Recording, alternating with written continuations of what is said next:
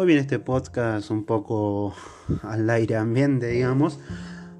Puede que escuches ruidos, ruidos ambientales de fondo porque no estamos en un, en un lugar adecuado, en un estudio adecuado para el cual puedas escuchar totalmente, pero esperemos que, que te resulte agradable. ¿Qué tan responsable soy de las malas gestiones emocionales de otras personas? La verdad que no es así, no tenemos tanta incidencia en eso. Que alguien te haya hecho creer que le interesabas cuando no era así, que no supiera ver todo lo que vales,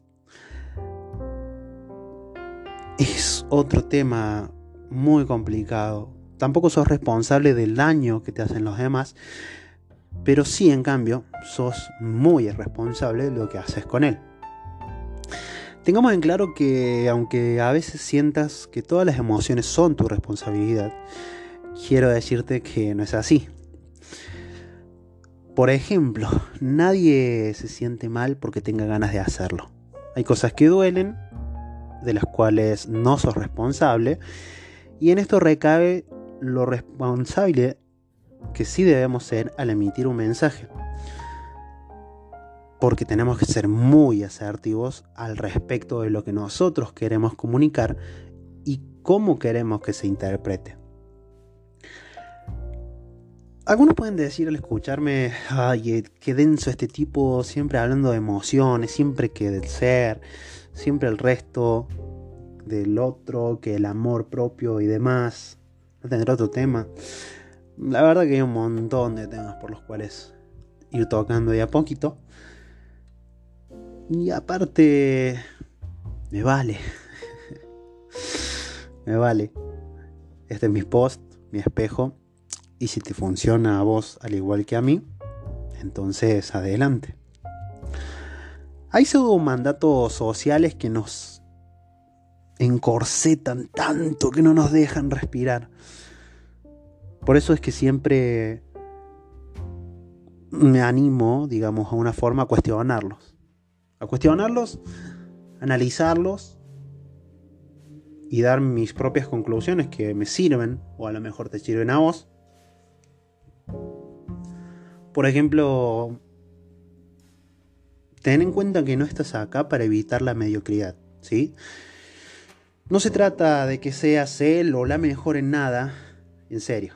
Se trata de que lo disfrutes y que para vos tenga sentido.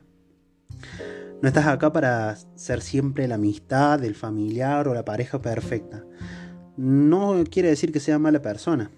Por sentir que a veces alguien cercano te agota o que simplemente necesitas tomarte un tiempo para vos, eso no quiere ni te pone en un lugar de mala persona, sino que le estás dando prioridad a algo tan importante como vos mismo. No estás acá para desearle cosas bonitas a quien te hizo daño porque si la verdad no te sale decir o hacer, no digas nada y punto. No estás acá para mantener la calma siempre, porque no somos una máquina, ni un robot, ni nada por el estilo. Para aparentar siempre estar calmos o no tener un día de esos que queremos mandar todo a la chingada, ¿no? Estoy sirviendo un rico matecito. No estás acá para opacarte si otros no soportan tu brillo. El problema no es que vos destaques, es que otros no sepan gestionar lo que les provoca. Y eso es en serio. No estás acá para ser ejemplo de corrección, estás acá para vivir y dejar vivir. Y después de este bellísimo mate, me dan ganas de spoilearte la vida. Te voy a spoilear la vida. Eso que te duele tanto va a pasar. Y después que pase, vas a ver lo necesario que fue que pasara. Vas a conocer personas nuevas que ni te imaginas. Y es por más que seguro que algunos de tu vida actual ya no van a estar. Esos problemas que hoy no te dejan dormir, esos que te dan vueltas en la cama, que te producen insomnio, van a solucionarte. Pero capaz que otros nuevos lleguen lo positivo de esto es que te van a encontrar mucho más fuerte. Y eso que te genera tanta ansiedad va a llegar y va a suceder. Porque todo lo que buscamos no se encuentra. Tenemos un podcast cortito, ¿no? Como la preview de algo que podamos tocar en el próximo. Soy Fran David. Te espero en la próxima.